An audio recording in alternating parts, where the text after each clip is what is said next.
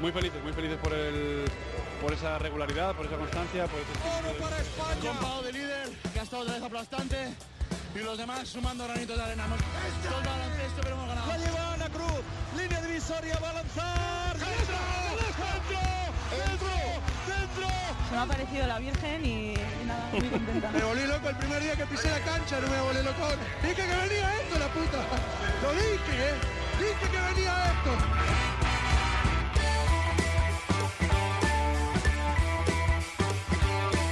Bienvenidos Onda Nautas al capítulo 23 de la segunda temporada de Cuatro Cuartos en unos tiempos en los que todo lo que se dice o se escribe hay que mirarlo con lupa, no sea que alguien se vaya a molestar. Hay un personaje que vive al margen de la ley. El presidente del Panathinaikos, Dimitris Giannakopoulos, anuncia que deja la Euroliga y lo hace llamando mafioso al mandamás o manda mal Jordi Bertomeu con un cartel de la película El Padrino y la imagen del señor Bertomeu en el papel de Vito Corleone. En aquel clásico del séptimo arte hay una frase que viene a cuento.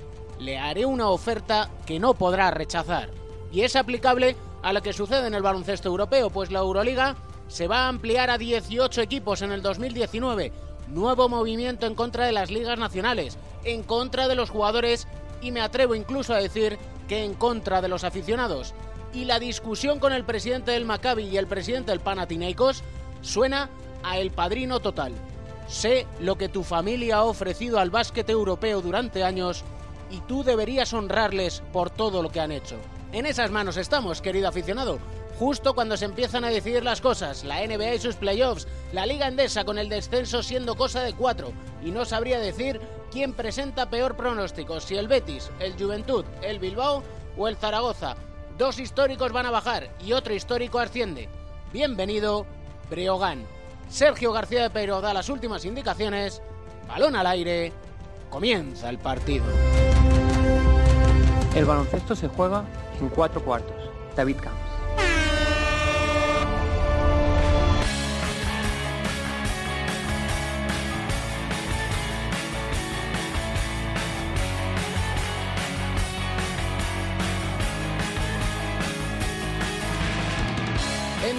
Del Panathinaikos, don Xavi Pascual, ¿qué tal está? Todo bien, todo bien, gracias. ¿Qué tal la vida por Atenas? pues bien, adaptado ya después de 18 meses viviendo por aquí. Adaptado a la locura, ¿no? Porque aquello es, es otro mundo, ¿no? Bueno, la, la, vida en general no es muy diferente a, a la que puedes encontrar en, en España, solo que eh, la gente es un poco más pasional en general por las cosas, pero no es tan diferente. Eso sí, el caos de tráfico, ¿cómo lo llevamos? Bueno, yo vivo en una zona relativamente cercana al pabellón y, digamos en la parte norte, con lo cual no lo vivo demasiado. Por fin llegan los cuartos de final de la Euroliga. Ganas teníamos, imagino que ustedes también, ¿no? Bueno, hemos estado luchando mucho para, para entrar entre los ocho primeros. Cuando empezó la temporada parecía pues una empresa muy difícil, teniendo en cuenta los presupuestos, los equipos y todo final lo hemos conseguido, luego hemos luchado para estar entre los cuatro primeros, también lo hemos conseguido, que hacía utópico a principio de la temporada y ahora obviamente pues ya después de haber jugado el último partido de liga griega pues ya con ganas de, sí, de preparar el partido y de que llegue y, de empezar este playoff. Parecía utópico, dice. No lo sé, ¿qué piensas tú? Con respecto a los equipos a los equipos que había en la competición. Mírate los que no están, mírate los que no están entre los cuatro primeros ya sé que Panathinaikos tiene mucho nombre, pero Panathinaikos no es el equipo de hace eh, ocho años que tenía unos presupuestos como los que tenía. Ahora somos otro otro perfil de equipo. Pero esa es la verdad. Esa es la parte importante. Tú te miras los presupuestos de unos equipos y de otros y con esos presupuestos construyes tu equipo. Al final compites, no compites, pero la realidad es la que es.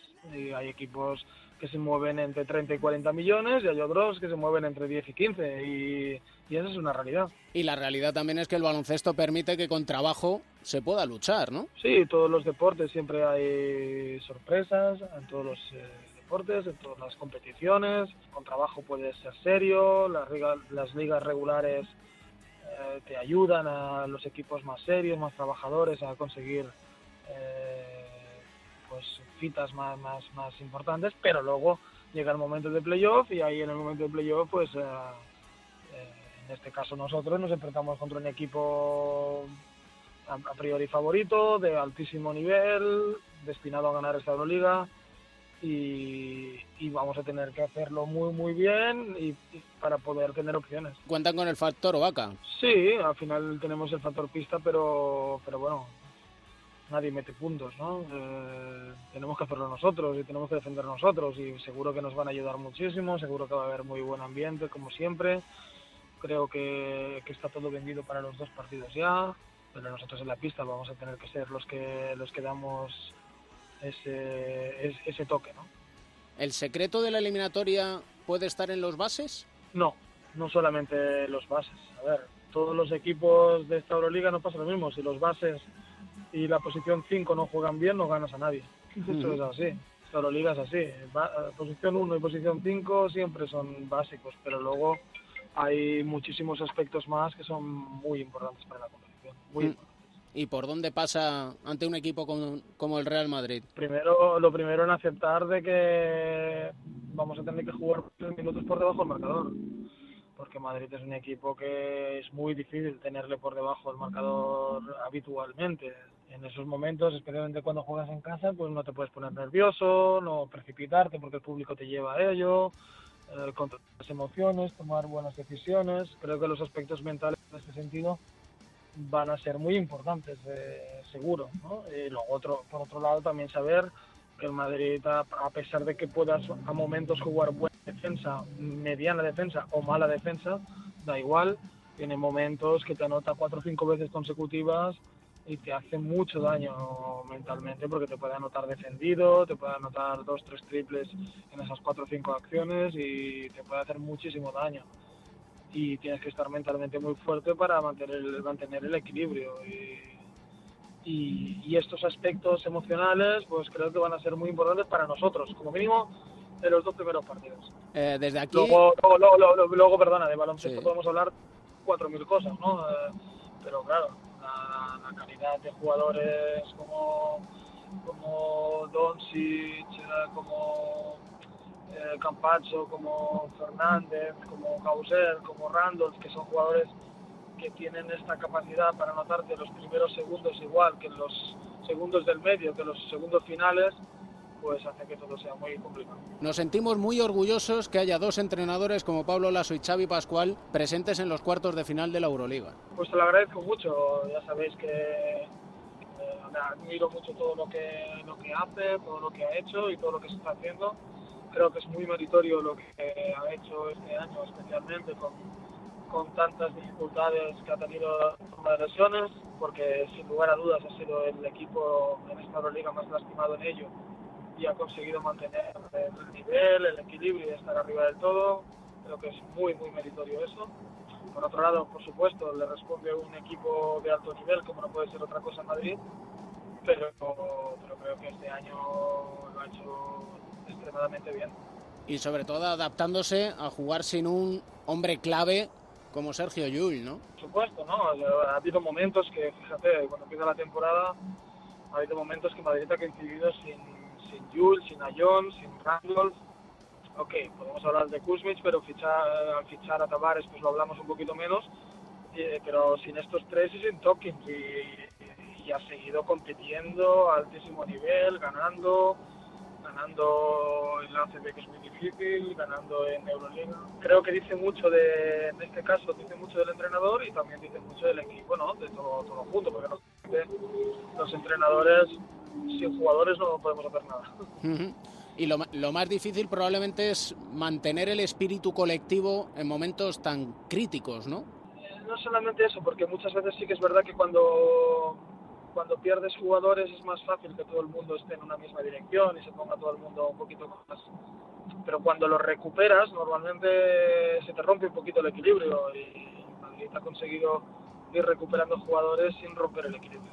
¿En qué ha cambiado Xavi Pascual desde que está allí en Atenas? Pues no mucho. El entrenador se adapta a los jugadores que tiene y con esos jugadores que tiene y con ah, la filosofía que pueda existir en los clubes intenta eh, hacer un juego para intentar ser competitivo y no ha cambiado mucho. En Barcelona siempre he intentado ser serio y competitivo, defensivo y ofensivo y, así lo hemos conseguido durante muchísimos años y aquí pues exactamente igual. eh, con las características de los jugadores que tenemos, que, que son los que tenemos, pues eh, intentar ser competitivo, intentar hacer el mejor juego posible. Muchas veces no el que te gustaría hacer, pero el que puedes hacer. Usted ha trabajado con grandes talentos jóvenes, me viene a la memoria, sin ir más lejos, Ricky Rubio. El caso de Luka Doncic es de esos de una entre 100.000. Por supuesto no he trabajado con él, pero desde la distancia me da la sensación de que es exactamente así, ¿no? Creo que es un jugador de que, que aparecen muy pocos, probablemente alguien como él hacía 10 años que no aparecía o 15 años que no aparecía y ha aparecido uno, porque tiene él tiene absolutamente todo, tiene talento, determinación, mentalidad, físico, visión, con una edad eh, donde tener todo eso junto es parece parece imposible, ¿no? Y él lo tiene todo. Seguro que Pablo puede hablar mejor que yo porque es el que lo entrena cada día, pero desde fuera me parece algo que no aparecía en muchísimo tiempo. Y como entrenador rival, cuando uno analiza a ese jugador, eh, dice, ¿cómo le puedo minimizar? Contra el talento hay muy pocas cosas que hacer. Se habla de, de los entrenadores tácticamente, tal, tal y cual, pero el talento es el talento. Y el talento a muchas veces, por mucho que hagas, cuando, cuando juegas contra alguien completo, donde no tiene puntos débiles, puede ir cerca del aro, puede jugar desde lejos y tirar, puede crear, puede pasar, puede tirar rebote las dos manos, puede, puede hacer de todo. Contra el talento hay pocas cosas, pocas cosas que hacer. Al final esto del baloncesto es un deporte colectivo, Madrid tiene muchos jugadores muy buenos, uno de ellos es eh, Luka Doncic, pero si solo tienes atención en él, pues te van a penalizar mucho. Bueno, es eh, difícil, como no puede ser de otra manera. Por eso Madrid es un equipo destinado a intentar ganar esta Euroliga. Supongo que desde la distancia se alegrará de ver cómo Ricky Rubio está mostrando su mejor versión, ¿no? Muchísimo, porque es un chico que se lo merece todo, es un muy buen chico, muy trabajador, eh, enamorado del baloncesto y, y- y con una calidad eh, superior, ¿no? Recuerdo el- la primera semana que me llegó para entrenar, eh, que me pareció increíble la capacidad que tenía con la edad que, con la edad que tenía, ¿no? Me pareció algo fuera de serie. Y así es, ¿no? Es un fuera de serie, por eso está donde está. Eh, los jugadores a veces pasan momentos de dificultad por diferentes razones y el Ricky actual me parece que ha tocado la plenitud, ¿no? Me parece como que ha, ha saltado barreras. En este momento el juego que, que está desarrollando es, desde mi punto de vista, el juego que siempre hemos esperado que, que pudiera desarrollar allí en algún día. ¿Se ha sido demasiado duro con él? Bueno, ¿con, con quién no se es duro en, en nuestro país? Eh, eh, si hablamos de entrenadores, eh, entrenadores laureados que ganan todo, pierden una eliminatoria de Champions y, se les mata. Jugadores que lo han hecho todo, fallan un penalti y se les mata. Allí tenemos mucha tendencia a hacer esto, con lo cual cuando eres un profesional de- del deporte ya sabes que esto va así. Entrenadores, jugadores, gente de primer nivel, no hay grises, todo es blanco o negro. Cuando es blanco es maravilloso, cuando es negro es horroroso. Pero no solo él. Dime uno que no haya sido que no haya sido criticado de primer nivel en algún momento, ¿no? Porque los jugadores no pueden jugar siempre bien. tienen tienen limitaciones y no pueden estar siempre jugando perfecto. Y los entrenadores tampoco no podemos siempre hacerlo perfecto. Lo que nos marca es una trayectoria, una trayectoria de, de- de conseguir títulos, la trayectoria de ser competitivo, la- de llegar a las finales, de, de estar siempre ahí, de, bueno, pues diferentes eh, matices que podemos discutir, pero, pero es imposible siempre jugar bien, siempre ganar todo y además hacerlo de manera que a todo el mundo le guste. Que eso además también es muy difícil. Es importante probablemente es intentar no gustar a todo el mundo, porque si lo intentas ahí sí que fracasa, seguro. Bueno, creo que es el gran error de, de muchísima gente, ¿no? De intentar hacer las cosas para gustar. Tú tienes que, creo que todos nosotros tenemos que hacer las cosas para para, cons- para conseguir retos, para conseguir eh, éxito, para lo que sea, pero no intentando gustar a todo el mundo, porque eso es algo que no lo vas a conseguir. Y si intentas gustar a todo el mundo, fracasas siempre, porque es imposible.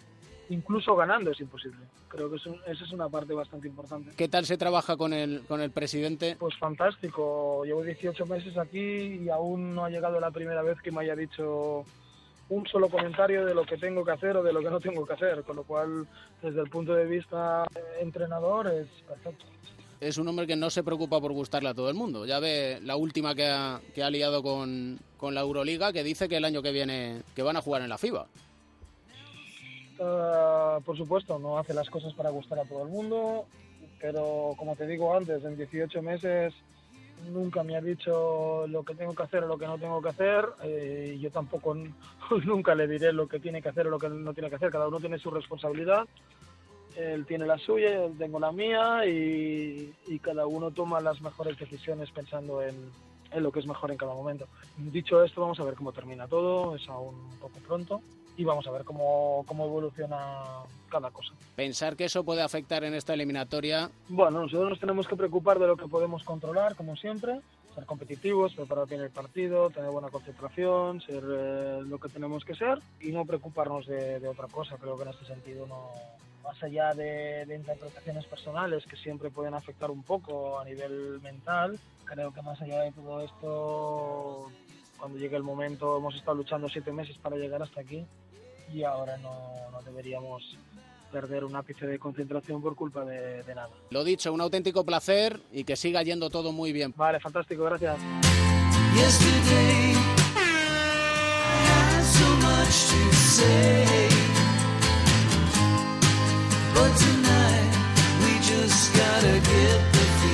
Básquet en juego en Fuenlabrada, va a ganar el Real Madrid Camps. Ha llegado a ganar hasta por 22 puntos el Real Madrid con un tercer cuarto demoledor parcial de 13-30. Gana el líder a pensar en la Euroliga, el Fuenlabrada que tendrá que seguir luchando para entrar en los playoffs. Al final, Montaquit Fuenlabrada 75 con 17 puntos de Yenga. Real Madrid 90, 17 puntos de Luca Donce.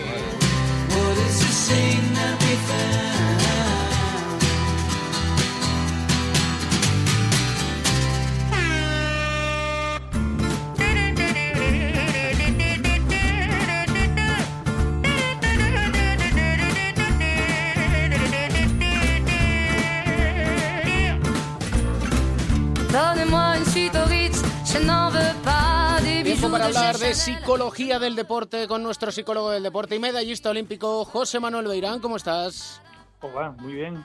Habíamos hablado de los entrenadores y teníamos un montón de cosas por contar porque hay un montón de trabajo por hacer con ellos y yo creo que podríamos enfocarlo en el capítulo de hoy en torno al liderazgo, a cómo ejercer ese liderazgo como entrenador, que hay diferentes tipos de liderazgo y no hay uno que sea digamos, la obra maestra del liderazgo, sino que hay diferentes tipos y que se pueden aplicar en diferentes momentos, ¿no?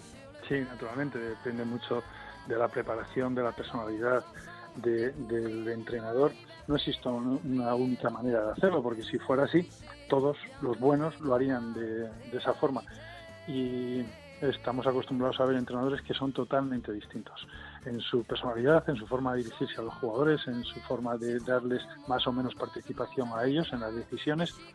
Entonces, lo que sí que es importante es llegar a conseguir tener eh, las habilidades suficientes para utilizar todo tipo de liderazgos dependiendo de la situación y de lo que nos requiera en cada momento, las necesidades de esa situación. ¿Y cómo sabemos cuándo debemos ejercitar una y otra? Bueno, lo, se considera hay muchas clasificaciones de estilos de liderazgos en psicología, pero eh, básicamente son cuatro, que es la, la, la, forma de liderar o de tomar decisiones eh, autocrática, que es en la que yo tomo la decisión y no consulto absolutamente a nadie, en la que consultas a los deportistas o a los jugadores, entonces tú puedes consultarles algunas situaciones, pero luego la decisión la tomas tú y ellos lo tienen claro que va a ser así. Ellos te dan información, pero la decisión la tomas tú. Otra en la que participan los jugadores y el entrenador prácticamente al mismo nivel, o sea, se puede hacer como una especie de votación y entre todos decidirlo y en la otra en la que tenemos un estilo delegatorio en el que dices, bueno, pues mira, tomar esta decisión vosotros, sea la que sea, yo la voy a aceptar. Estas cuatro formas de liderar, lo que hay que hacer es intentar eh, saber cuál, cuál, utilizar en cada momento. Hay veces en lo que depende el equipo, depende mucho pues de situaciones de la urgencia, por ejemplo, de la situación. Si tú tengo que tengo que tomar una decisión en un partido rápida, por supuesto no voy a consultar nada a los jugadores, la voy a tomar yo la decisión si es un problema complejo o depende de la calidad de, esa decisión, la importancia que tiene, pues a lo mejor también tiene que ser em, eh, autocrático el, estilo de funcionamiento. Pero a veces lo que necesitamos es comprometer al jugador, eh, ayudar a la cohesión del equipo, que los jugadores estén eh, convencidos de lo que tienen que hacer y en ese caso a lo mejor tenemos que dejarles que tomen más ellos la decisión.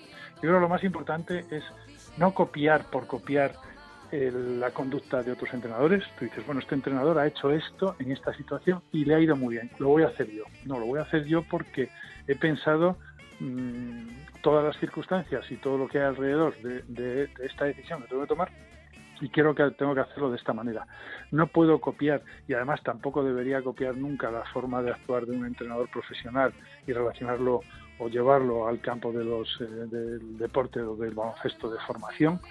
Tú ves un entrenador que, por ejemplo, eh, trata mal a los jugadores o les eh, o siempre utiliza siempre de una forma autocrática o de una forma más despectiva y a lo mejor le puede ir bien con un equipo de profesionales o a lo mejor le puede ir bien en un determinado momento. Yo no puedo utilizar ese mismo ese mismo estilo con los jóvenes es totalmente distinto depende de, muchas cosas. Lo importante es que yo tome esa decisión y luego sea capaz de analizar si lo he hecho bien lo he hecho mal para ir aprendiendo como entrenador porque cada decisión que tomo es una, una oportunidad de mejorar como entrenador, sea buena o mala, porque si es mala o sale mal, yo también sé algo, si lo analizo bien ya sé que esa no es la forma en la que tenía que, haber actuado en ese momento.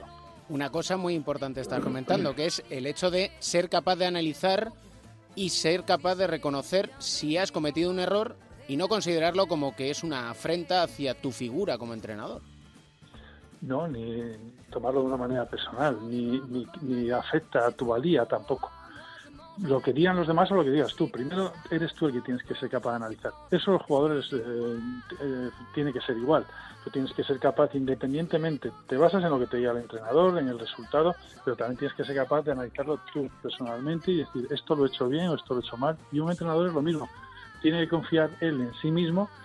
No tiene que ver, cuando tienes una crítica negativa, eh, lo primero que tendrías que hacer era aceptar que eso es una crítica, mirar a ver en qué tiene razón esa crítica, porque prácticamente todas las críticas a veces se pierden en la forma de hacerlas, pero pueden tener un fondo de razón. Tienes que aceptar si tienes razón e intentar entonces solucionar eso. Pero, mm, pero, pero no quedarte solo en la forma, es que me lo ha dicho de esta manera o es que parece que me está haciendo de menos. No, mm, yo creo que eh, analizo si lo estoy haciendo bien, si tiene razón en lo que me está diciendo esa persona que me está haciendo esa crítica y a partir de ahí pues intentar mejorar, no tomarlo nunca como una cosa personal. ¿Y estaría bien visto o sería recomendable si un entrenador ha cometido un error el compartirlo con sus jugadores? Algunas veces sí, algunas veces. Claro, lo que no puedes es un entrenador se equivoca exactamente igual que un árbitro y igual que un jugador. Se equivoca muchas veces. A veces solo se da cuenta él de esa equivocación, pero él lo sabe cuándo se ha equivocado y cuándo no se ha equivocado. Entonces hay veces que sí que puedes decir, oye, mira, a los jugadores, en esta ocasión, esta decisión que tomé, me equivoqué y tenía que haber hecho esto otro. Algunas veces en temas individuales, o sea, con un jugador, me equivoqué al sentarte o yo pensé que esto no lo habías hecho bien y luego he visto que sí. Es bueno que se lo diga de vez en cuando pero tampoco puede estar asumiendo continuamente errores delante de los jugadores, porque es muy importante la credibilidad. Las dos cosas tengan credibilidad. Que de vez en cuando digas, oye, yo también me equivoco y esto ha sido un error. Y, también ayuda el que, bueno, que la mayoría de las decisiones que tomas, pues las asumes. Y bueno, no puedes saber si tomando otra decisión hubieran cambiado las cosas o no. O sea que todo eso es como los árbitros hay árbitros, tú no puedes pedir perdón cada vez que te equivocas, un árbitro, no debe mm. pedirlo nunca, pero que de vez en cuando un árbitro reconozca que se ha equivocado y, eche, dé marcha atrás, o por lo menos, eso pasa mucho con los jugadores cuando hablan con los árbitros. Yo oigo a muchos entrenadores, jugadores, que me dicen, yo fui al árbitro y le dije, te has equivocado, pero se lo dije bien. Y el jugador, el entrenador, el árbitro a veces em, lo reconoce y dice, sí, es cierto, me he equivocado, y no dice más. Eso le va a ayudar al jugador y al árbitro, a los dos.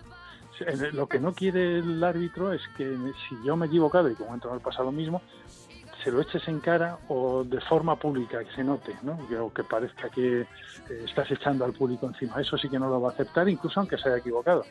Pero es bueno para la credibilidad del, del entrenador, del árbitro, de cualquiera que está liderando o tomando decisiones, que alguna vez eh, asuma ese rol.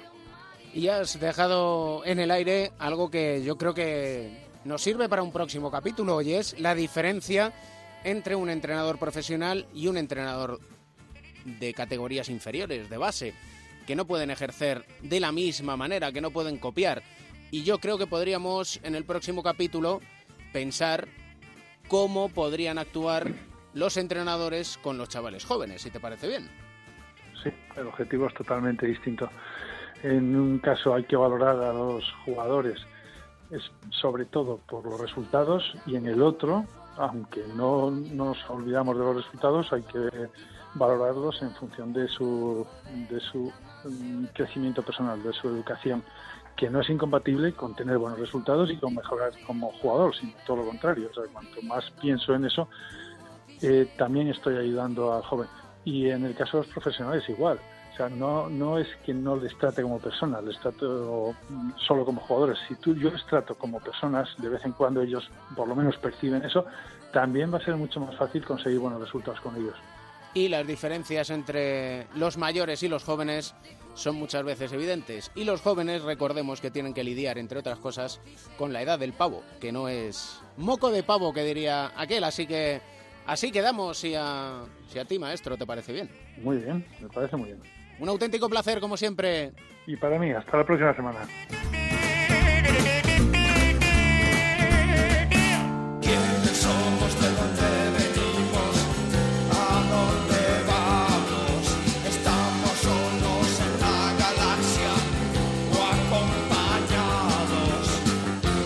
Gallego de pro, melotero, ¿cómo estás? ¿Qué pasa, Camps? Estás viajero últimamente, ¿eh? Sí, ya sabes que los gallegos nacimos para viajar, ¿eh? lo llevamos en el ADN. En estas que íbamos mirando, claro, nosotros somos inquietos, podríamos decir. Nos gustan los secretos. Hemos dicho, oye, ¿y este chico que se sienta al lado de Itudis, entrenador del CSK de Moscú, quién es?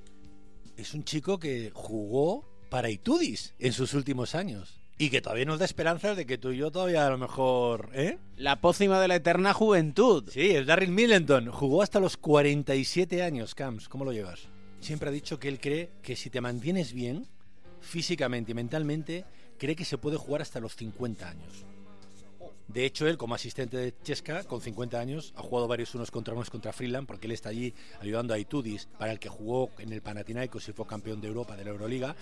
Y ha jugado, y alguno le ha ganado, ¿eh? A Joel Freeland. Y Darryl Middleton, que tiene una grandísima historia detrás, no solo porque haya sido uno de los jugadores más longevos en la historia del baloncesto. Sí, se ha cuidado mucho, pero también es cierto que empezó tarde. Y eso también ayuda a lo que dicen del motor de la alta competición que tiene. Él empezó a jugar con 15 años.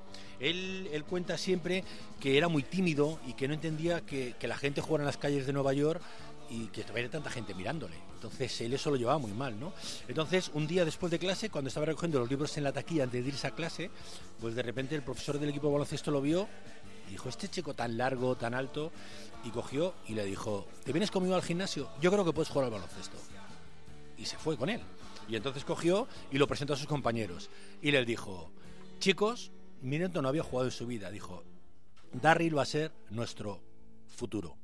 Y desde ese momento, durante siete años, en el colegio le llamaron Future, futuro. Fue su primer mote. ¿Qué le tendría que ver a Darryl Middleton? Y a partir de ahí, pues, oye, cuéntanos, porque la historia... Sí, bueno, él dice que además el baloncesto le ayudó no solo a vencer su timidez, sino a también a alejarse de problemas. Bueno, parece ser que Darryl, bueno, era un adolescente que se metía en algunos líos, ¿no? También cuenta que su madre siempre le llamaba mi pequeño jugador de baloncesto, que para él siempre sería su pequeño, a pesar de todo lo grande que fuera.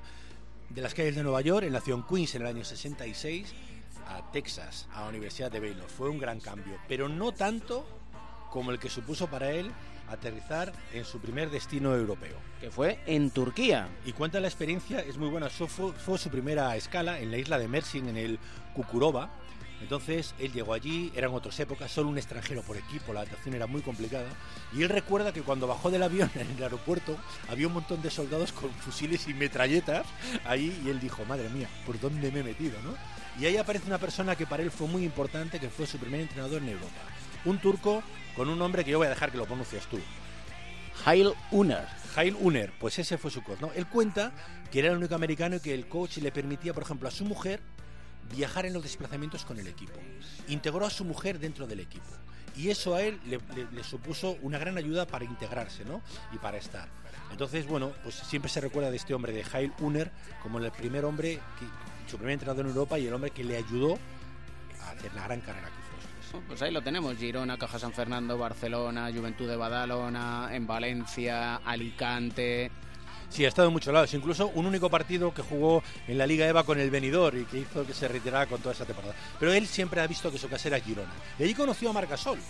Ahí coincidieron. De hecho, él muchos veranos ha entrenado con Margasol. Y hay una frase que yo he leído en su blog, en el blog que todavía me tiene abierto en solobasket.com. Y él dice, eh, tengo cuatro hijas, si algún día tengo un hijo me gustaría que fuera como Margasol. Yo creo que es la mejor definición, ¿no? Han entrenado muchos juntos, han, han aprendido mucho, dice él, uno del otro, y tiene esa vinculación con Gerona y con Margasol. Es más, él dice que, bueno, que si le llaman de Girona, que está disponible. No descarto un macro proyecto ahí con Margasol y Midland. Estoy recordando yo cuando se metía una canasta así mismo. En el Centro Insular de Deportes era un salto entre dos, el balón sale hacia atrás y él lo machacó, ¿no? Él cuenta que inmediatamente después Aito pues pidió tiempo muerto, ¿no? Pero que no le dijo nada y que nunca le dijo nada. Sus compañeros le preguntaron, ¿estás bien? Y él dijo, estoy bien. Fue el mejor de ese partido y ganó el Barcelona. Un abrazo, Mel. Un abrazo, Camps.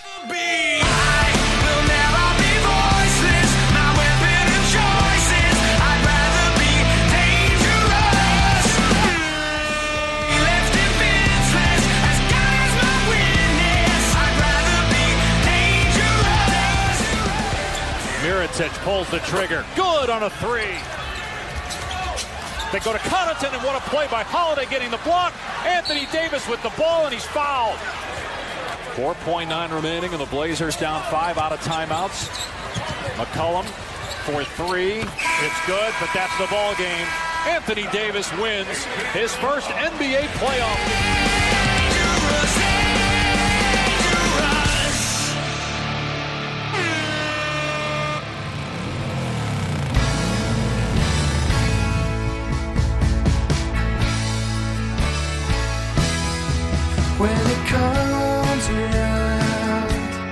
Tiempo de análisis aquí en cuatro cuartos. Ya lo sabéis, con los que más saben, con Pepe Catalina y con José Luis Llorente, los hombres del bloqueo y la continuación, del pick and roll para picar a Joe Llorente. ¿Qué tal estáis, Joe, Pepe?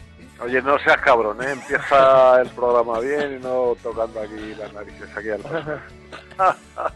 Estoy Pues a- bien, bien, muy bien. Yo aquí dispuesto a empezar eh, un bloque y continuación con, con mi gran amigo Pepe.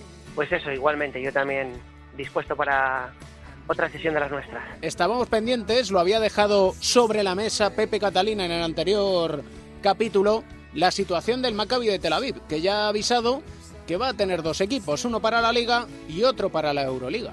Sí, lo que yo creo que es una noticia pues no es agradable y es, es preocupante el que al final una institución tan importante a nivel continental como es el Maccabi, que además ha visto que, que en los últimos tiempos pues ya no, no gana la liga eh, prácticamente sin despeinarse, que era una cosa que sucedía habitualmente en el campeonato israelí, pues le ha llevado a tomar esta decisión. Y es una decisión que viene pues empujada por la dificultad enorme que supone para los equipos que tienen buenas competiciones nacionales el llevar eh, ambas, eh, tanto Euroliga como la Liga Nacional. Al final son dos, dos ligas re- regulares. Es que ahora la Euroliga con el nuevo formato te plantea otra liga regular y es muy difícil, muy difícil llevarlo bien, es un exceso de partidos tremendo, ya lo es eh, jugando una vez por semana con un calendario muy cargado, cuando van ya con veces por semana, ni te cuento. Y para mí es, es preocupante porque es un, ata- un ataque a la esencia de lo que ha sido siempre las competiciones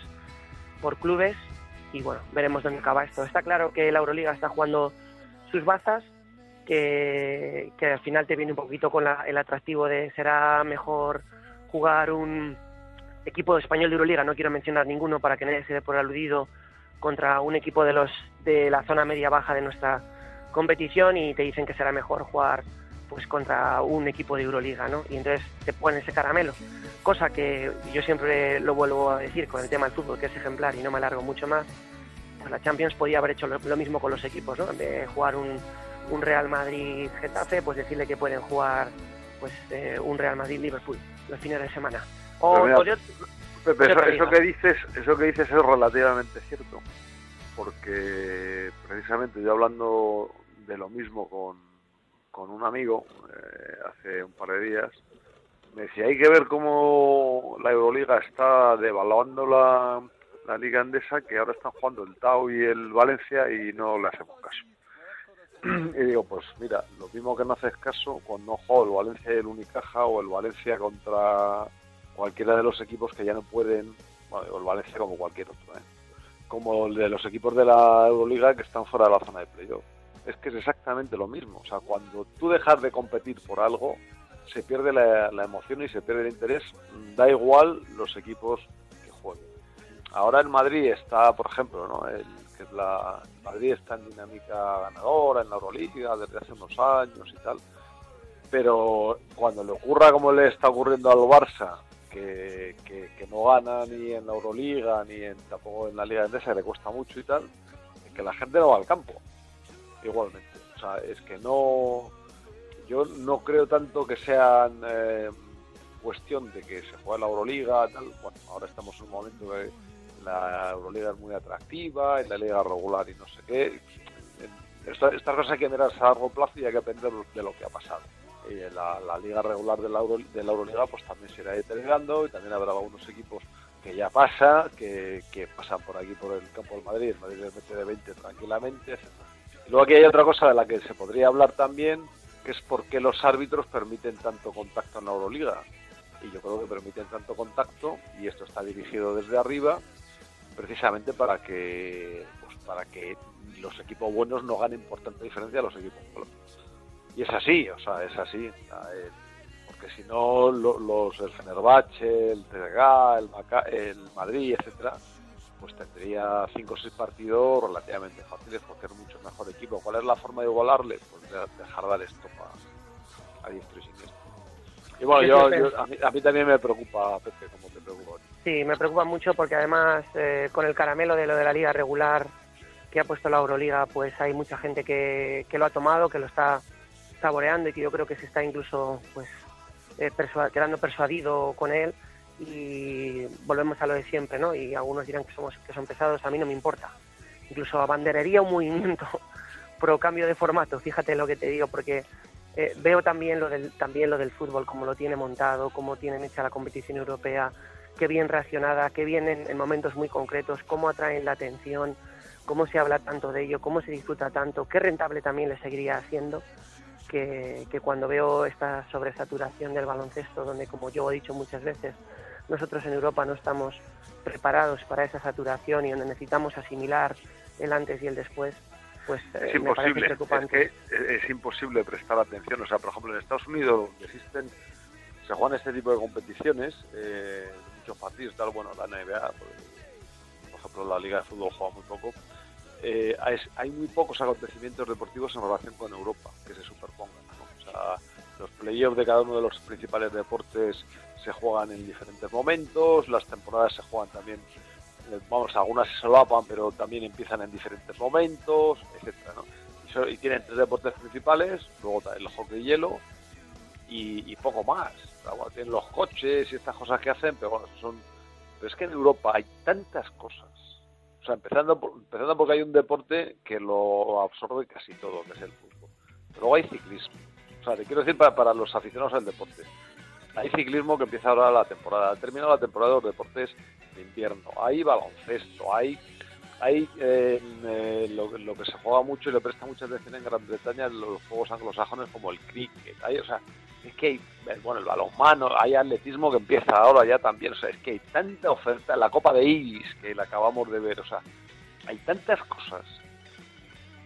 Yo, y el, y argumento que pone la, que, que, pone la que pretender, o sea, pretender que los aficionados estén atentos a lo que sucede en el baloncesto, o sea, es que la tendencia es a decrecer, porque tú no vas a ganar aficionados del deporte en general, no, no, tú tendrás los aficionados al baloncesto que nos iremos muriendo y no vendrán nuevos por detrás, que sean incapaz de aguantar el ritmo.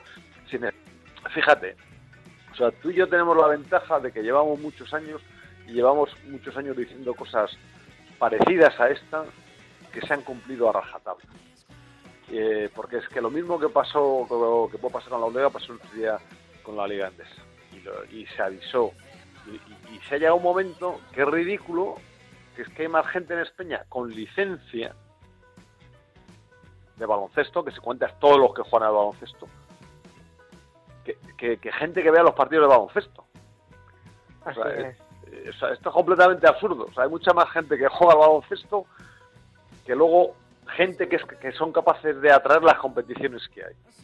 Pero es que además el, el argumento que luego se esgrime en la liga regular, cuando tú estás hablando de que se siga cuando hay interés, es decir, cuando los equipos todavía tengan vida en la competición.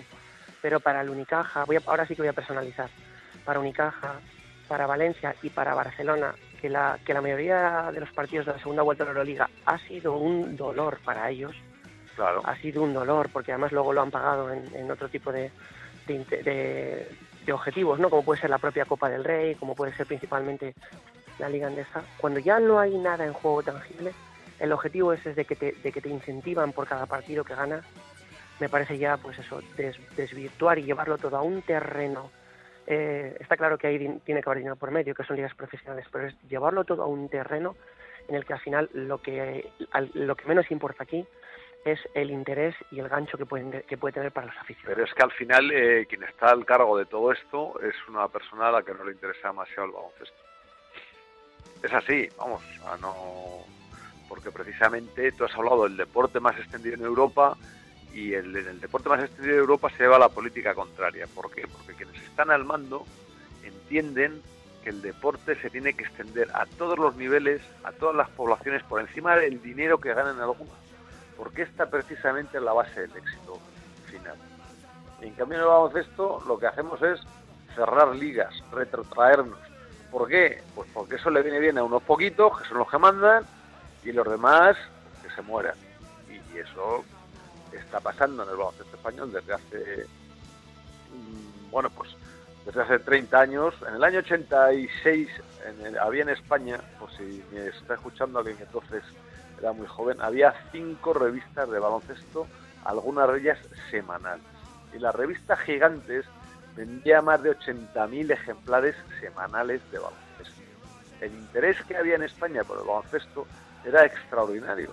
Y a base de medidas, una detrás de otra, de este estilo, pues estamos donde estamos ahora. Y al final no hay más ciego que el que no quiere ver. Y no se dan cuenta que de esta manera ganan aquellos a los que no les interesa el baloncesto, ganan menos dinero de lo que podrían ganar si hicieran las cosas de otra manera. Pero aquí estaremos dando, dando guerra, que para eso que para eso estamos, porque si no, no nos lo pasaríamos bien. Eh, eliminatorias, cuartos de final de la Euroliga, muy rápido porque se nos va a ir el cuarto, pero veamos, Panathinaikos Real Madrid, ¿por dónde pasa? Real Madrid, bueno, pa- para mí hay una- un dato importante que es Campazo, a ver cómo está, pero vamos, yo aún así creo que el Madrid va a ganar. Tiene mejor equipo y tiene una plantilla más larga y yo creo que ahora están jugando bien. O sea, no está jugando mejor, eh, Randolph está jugando mejor, Tavares ya está muy asentado, Doncic me está gustando más últimamente, yo creo que va a ganar el Madrid. Yo también pienso que el Real Madrid va a ganar esta eliminatoria a pesar de tener el factor cancha en contra, por eh, un poco eh, ese estilo de juego que tiene el Real Madrid y porque hasta ahora, y las estadísticas también es cierto están para romperlas, pues Pablo Lazo ha demostrado en su experiencia personal en el banquillo con Xavi Pascual que ha sido capaz de ganar en la partida. Y el Fenerbahce Basconia. Yo creo, y aquí ya lo esto me adelanto a vosotros, que el- si hay algún equipo capaz de dar guerra y eliminar al Fenerbahce, ese es el Basconia No, de Pedro yo- Martínez. Yo, yo creo que no. ¿No? Yo creo que no. Vaya por Dios. No, yo creo que no, porque el Fenerbahce, desgraciadamente, yo creo que el Vasconia va a dar guerra, pero que va a ganar el Fenerbahce. Ojalá gane el Vasconia, ¿no? Pero bueno, el Fenerbahce tiene muy buen equipo, es una cancha muy difícil allí, Obradovic maneja muy bien todo y, Turquía sigue siendo Turquía en la Euroliga. a, a un partido o a un ida y vuelta podría considerar que el Vasconia, una eliminatoria que tiene poco que perder y mucho que ganar, tendría una oportunidad para poder clasificarse. Pienso igual, va a dar guerra, pero va a clasificar Fenerbahce.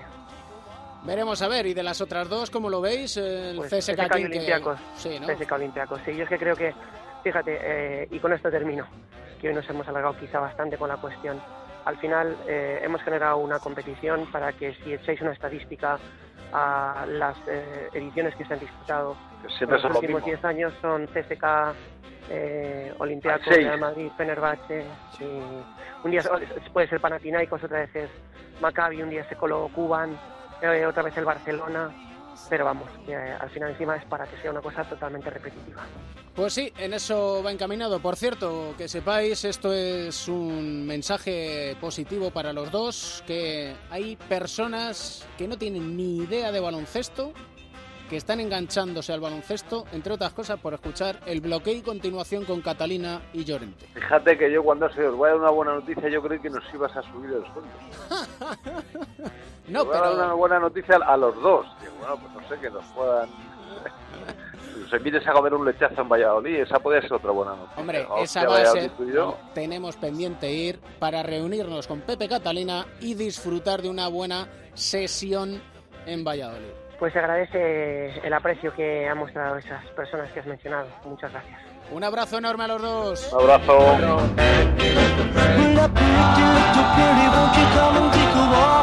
A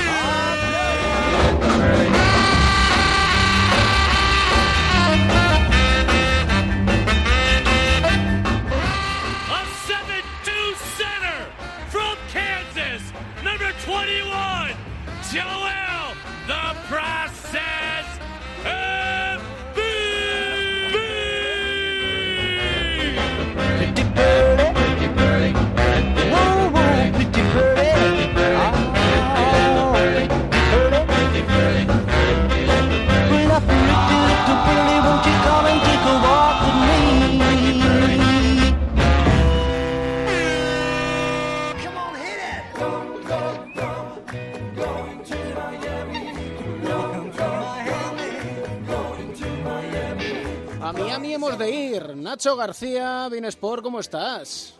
Muy buenas, don David Camps. ¿Cómo estás tú? Pues muy bien. Vamos a hacer un poco de balance, pero de los que no han entrado en estas eliminatorias por el anillo de la NBA.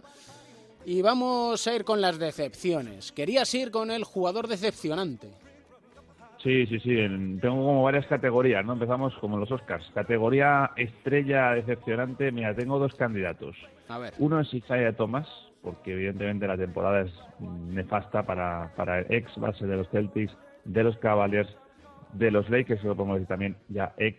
Eh, pero fíjate, me voy a quedar con otro nombre, me voy a quedar con Derrick Rose. Me quedo con este porque, eh, fíjate, es la eterna oportunidad cada año después de su lesión. Fue MVP en, en el 2011 y después de esa lesión tan grave que no jugó ni un partido en el año siguiente, pues es que no lo hemos vuelto a ver. ¿eh? Ha habido algunos, algunos pinceladas que nos recordaban a su mejor época, pero fíjate que no lo hemos vuelto a ver ni de cerca el rendimiento que ofreció en esos primeros años eh, en la liga. Eh, no era cuestión de estar en Chicago, no era cuestión de estar en Nueva York, tampoco ha sido cosa de estar en Cleveland este año, ni siquiera en Minnesota. Todavía le quedan los playoffs, pero no creo que nos vaya a sorprender apenas nueve partidos, ha jugado eh, una media de 20 minutos, el resto partidos muy pobres, con muy poca participación y la verdad yo creo que se ha ganado ese premio. No sé si con Tibodó de nuevo podrá volver a activarse, pero creo que ya estamos en la categoría de historia de los MVPs porque no vamos a volver a verle creo a ese nivel. Me temo que no, que es el ocaso de un grande como Derrick Rose y con Isaiah Thomas al final el año le ha dado la razón a Danny Ainge, aunque nos doliera y nos sorprendiera a principio de temporada. Como equipo decepcionante, ahí tiene varios, ¿eh? Mm, amigo, amigo, vamos a hacer un cuatro cuartos especial, yo creo, para solamente esto, pero podemos meter varios, ¿no? Podemos meter a, a- a Detroit, que yo creo que tenía equipo para algo más, podemos meter a Charlotte, eh, pero mira, yo creo que por lo que nos toca eh, y por las dimensiones, sobre todo en contraste con los últimos años, estamos de acuerdo, Memphis Grizzlies, el descaro más descarado de ir buscando el tanking, al final ni siquiera han sido últimos, porque ha ganado, entre comillas, lo de ganar Phoenix, pero sí, después de siete años seguidos jugando playoffs, eh, haciéndolo además con opciones, dos semifinales, una final de conferencia, pues al final, para encontrar un registro peor que el de este año, 22 victorias solamente, hay que irse al siglo pasado, David, cuando la franquicia estaba en Canadá, cuando era Vancouver. Eh, han sido 24 jugadores los que han pasado por la plantilla en esta temporada, un ir y venir de jugadores. Eh, a Mike Conley ya sabemos que lo hemos visto ver, eh, lo hemos visto jugar apenas 12 partidos. A Mar lo han reservado muchísimo sin jugar para precisamente ir a, a perder aposta. En fin, una racha infumable. Acuérdate que llegó a 19 derrotas consecutivas entre febrero y marzo. Eh, cambio de entrenador a mitad de temporada. Ha sido un desastre. Creo que lo de Memphis este año ha sido un auténtico desastre. Y a ver quién llega ahora a agarrar esto, porque tienen un riesgo muy alto, ¿eh, David? Es decir, cuando tú las cosas tan mal, o viene alguien con un poquito de criterio y empiezan a funcionar, o te puedes caer en un agujero negro. ¿eh? O quizás puedan fichar al entrenador decepcionante de esta temporada. hay varios, ¿eh? Hay varios y, y, algunos son muy buenos, pero fíjate, no, no voy a marcar yo quién ha sido el, el, más decepcionante, sino que lo va a hacer el mercado. Es decir, ya a las alturas que estamos hay tres despedidos. Fran Vogel no va a seguir en Orlando, Steve Clifford no va a seguir en Charlotte y Jeff Hornacek no va a jugar en Nueva York. Así que eh, yo añadiría esa terna a Stan Van Gundy por Detroit, que, como te decía antes creo que los Pistons tenían para algo más. Pero fíjate, yo el único que excuso de esos cuatro sería Hornacek, porque al final perdió la gallina de los huevos de oro eh, cuando se lesionó por Zingis, ¿no? Pero los demás, fíjate que todos han hecho bien las cosas en otros momentos de sus trayectorias, pero sí, este año les toca eh, el premio Limón. ¿Y cómo has visto a los nuestros? Pues en general bien, vamos a tener mucha participación, pero ahí también tengo categoría de decepciones, ¿no? Uh, fíjate, muy a mi pesar, por el cariño que le tengo y porque creo que es un gran jugador que tiene todavía recorrido, no sé si en Estados Unidos o en Europa, pero tiene mucha categoría, es Juancho. Eh, ojo, esto no es un palo, ¿eh? es decepcionante en cuanto a que viene de una temporada, el año pasado, su primer año en NBA, que jugó 62 partidos, tuvo varios partidazos, el mejor de ellos, acuérdate, contra Golden State con 27 puntos, jugando de cara a cara a Kevin Durant. Y este año, pues prácticamente 25 partidos, un equipo que ha crecido muchísimo, ya lo decíamos antes, competitivamente hablando, pero sin embargo él como que se ha quedado, ¿no? No sé si es más por, por un tema de recorrido suyo o es más porque no ha recibido realmente las oportunidades, pero sí que ha sido una decepción. Yo esperaba este año un poquito más de Juancho. Y también incluso de Billy Hernán Gómez ahí en New York Knicks. Al final de la temporada sí que lo ha mejorado un poquito en Charlotte. Y bueno, la verdad es que el segundo año siempre es el más complicado, lo dicen. ¿eh? Y estaremos, no sé si trasnochando, si madrugando, no sé qué voy a hacer, macho. Estamos, estamos en época de, de playoff, así que David ya sabe lo que te toca. Si dices que no duermes, pues menos que vas a dormir hasta mediados de junio. De hecho, en otras semanas ya no hablamos más de decepciones, ¿eh? ya hay que hablar de cosas positivas, que viene uno, una, una época de playoffs apasionante, vamos. Yo creo que es de los más complicados de pronosticar ¿eh? de los últimos años y mira cómo está el este, que Piñón ha llegado también y al final ha sido el más competitivo. Y vamos a contar muchísimas cosas y contará muchas cosas desde Miami. Nacho García, gracias, un abrazo fuerte. Abrazo gigante, cuídate David. Trash Talking. ¿Qué pasa, chavales? Buenos días. Buenos días, buenas tardes, buenas noches. Bueno, ¿Eh? ¿todo Bueno, bien? Todo muy bien. Tiempo de playoff. Sí, sí, sí. Tiempo de eliminatorias. Fíjate, yo no sé Ya, cómo ya- estará. ya to- ya tocaba, ¿eh? Hombre, es que Pues después de la batalla esa que ha habido ahí en, en las últimas tres semanas en el, en el oeste, que han faltado pistolas. Tremendo, ¿eh? Joder, Y lo del último día ya con Denver y Minnesota, para que vámonos. Oye, por cierto, Jokic es lo más parecido a Sabonis que he visto en mi vida. ¿Sí? ¿Estará de acuerdo el papá de Mateo? No sé, pregúntale a ver. A ver, papá de Mateo, ¿está usted de acuerdo o eres un trash talker? No, no, no, estamos de acuerdo, ¿sabes? Va a ser una pena perdernos, yo creo que al mejor pivot pasador que hay ahora mismo en, en la NBA, ¿no? Y incluso casi de los mejores bases, me atrevería a decir. Un pivot metido en el- un base metido en el cuerpo de un pivot de dos bastante, lo que se lo que mira Jokic. Además, Jokic que es de, de nuestro club, el de los talentosos, el de Sí, los sí, jugones, el Sí, de los que sonríen y dicen Los de ir a la tienda de tatuajes el lunes y... y a la ese- peluquería el a la martes. peluquería el martes. Bueno, tiene un pelo simplón, ¿eh? Tampoco... Eso es, eso es. Eh, ¿A que no sabéis a quién le han mandado los Lakers un workout y un equipo para seguirle de aquí a los próximos meses? Miedo me das. A Liangelo, al otro hijo de la Barbol. Si al final vamos a tragar con toda la tontería aquí, ya lo verás. Teníamos pendientes para este capítulo. Sí, los 10 jugones muy fumones. Del 10 para arriba, ¿no? Eh, yo creo que sí, ¿no? Sí, Edu manda, o tú. Queráis, como queráis. Venga, como de- del- Michael, Michael Beasley, punto número 10. Número 10, Michael Beasley. Señor, actualmente jugando en eh, Miami. Eh, Edu, no sé si se tiró prácticamente dos años sin jugar en ningún sitio, cortado por 17 millones de equipos. Sí, por China también estuvo. Y ahora le tenemos aquí haciendo muy buenos números, pero eh, ha tenido más eh, eh, de una y más de dos cuando en 2009, sin ir más lejos, ingresó en una clínica del centro de rehabilitación. Así que ya es alguien que puede decir que tiene un sello en su, en su pasaporte, ¿no? El número 9. 9 es Mario Chalmers, que mira, es que parece que en Miami han jugado todos. No sé si era por las hamacas o por el sol, pero bueno. Eh, Chalmers lo mismo, 2008 estuvo en un campamento donde hospedaban los rookies de su equipo y fue expulsado por introducir chicas y fumar canutos a escondidas de su habitación. No está mal.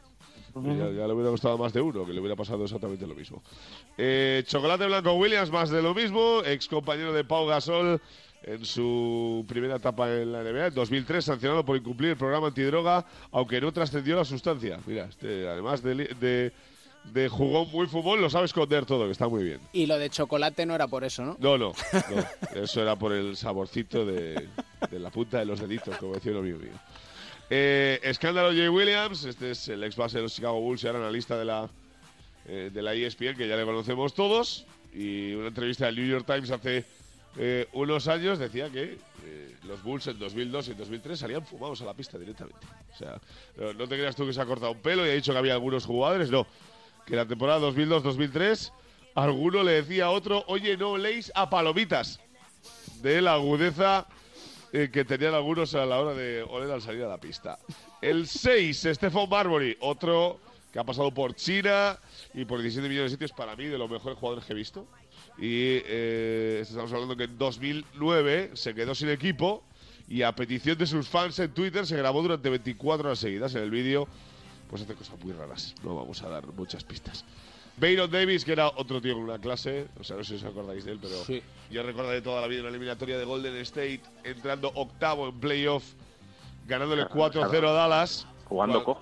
Ganándole 4-0 a Dallas en la primera ronda de los playoffs en el oeste, que fue un escándalo aquello y una de las cosas más, más recordadas en, en la postemporada.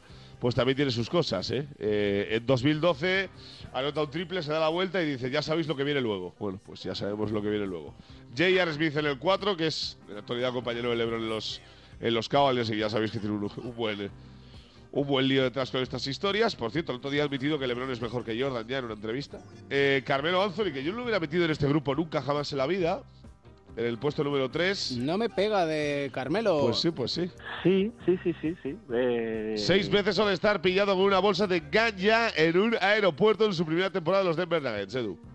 Bueno, primeros años díscolos, ¿no? De, de, de, de Car- de Carmelo, pero yo creo que luego se rehizo. Y de los otros dos que has comentado, se te ha olvidado decir dos cosas. Uno es Baron Davis, que dijo que fue abducido por unos extraterrestres en, el, en el desierto de, de Nevada, creo que fue. Y J.R. Smith, fíjate, pues la fama de polémico que tiene, bueno, fama no, realidad de polémico que tiene, etcétera, eh, colabora con una asociación de síndrome de Down y, te- y un, Un fenómeno. y un, y un golfista con síndrome de Down, eh, el paralímpico, eh, era muy fan de los Knicks y siempre estaba en una de las primeras filas, invitado él y la familia por, por Giard. Así que hay que reconocerle también que tiene su, su lado bueno. Su Bueno, corazoncito. Y, lo- y- y los dos primeros, apaga y vámonos. El segundo es Allen Iverson, que ya sabéis que eh, en el paso de la eh, universidad a la NBA eh, tuvo un lío, una, una paliza con los eh, colegas, donde él parece que no hizo más de la cuenta, pero que le acabó afectando estar en la cárcel y tener que posponer su paso a, a la liga. Y que una vez estando en la liga eh, fue arrestado por posesión de armas y de marihuana cuando el vehículo en el que viajaba eh, iba prácticamente hasta el culo de todo y que estamos hablando de un tío que ha sido el MVP de la liga y uno de los mayores jugadores que se han visto jamás. Y el primero es Rasid Lobswit, o lo que es lo mismo, Rasid Wallace. Un escándalo de jugador, pero que también en 2002 con su compañero Damon Studamayer se lo encontraron, como te gusta a ti David esto, talando en un coche. Los entonces jugadores de Portland fueron parados por la policía y el agente identificó con un sabueso olor a hierba, por lo que le preguntó si habían fumado. Ambos jugadores asistieron y dijeron sí, agente, pero ya no queda nada. Así que creo que con esto me puedo retirar.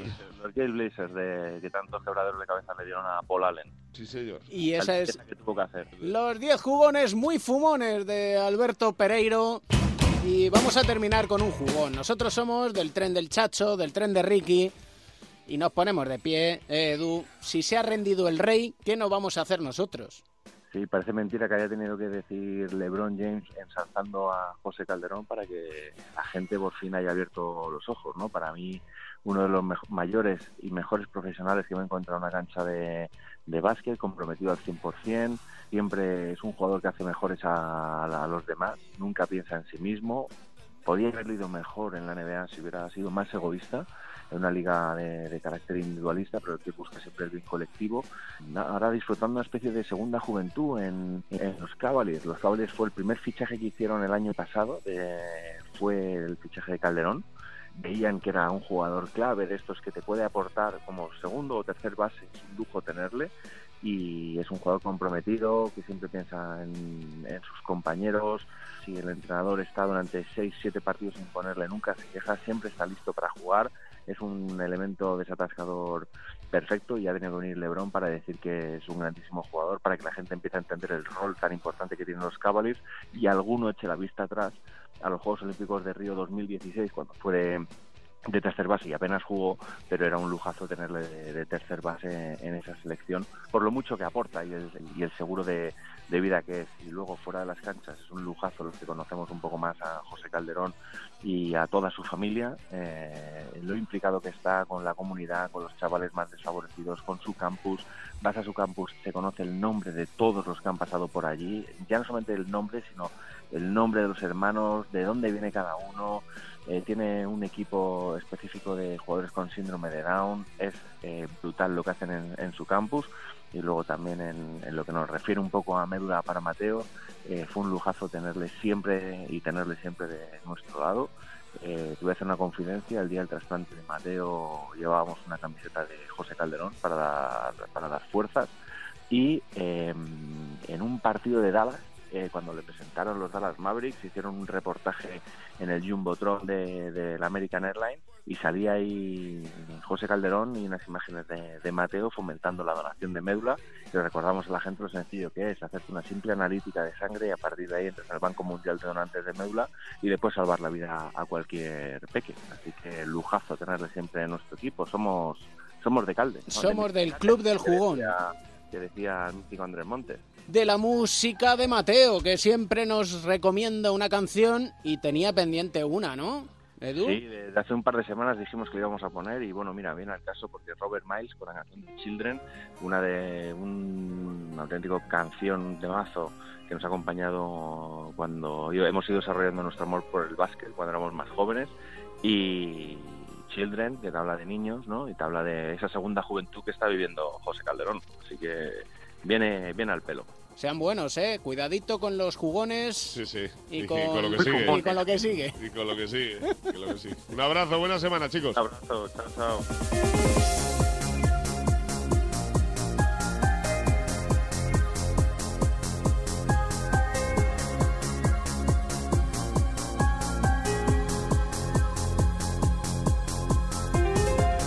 Estamos en el mejor momento de la temporada. Llega la primavera y con ella los playoffs. Y con los playoffs, las ojeras, la falta de sueño, la sensación que nos falta tiempo para ver todo el baloncesto que queremos ver. Lo que intentamos aquí es que no te falte tiempo para escuchar cada lunes en Onda 0.es tu programa de baloncesto favorito.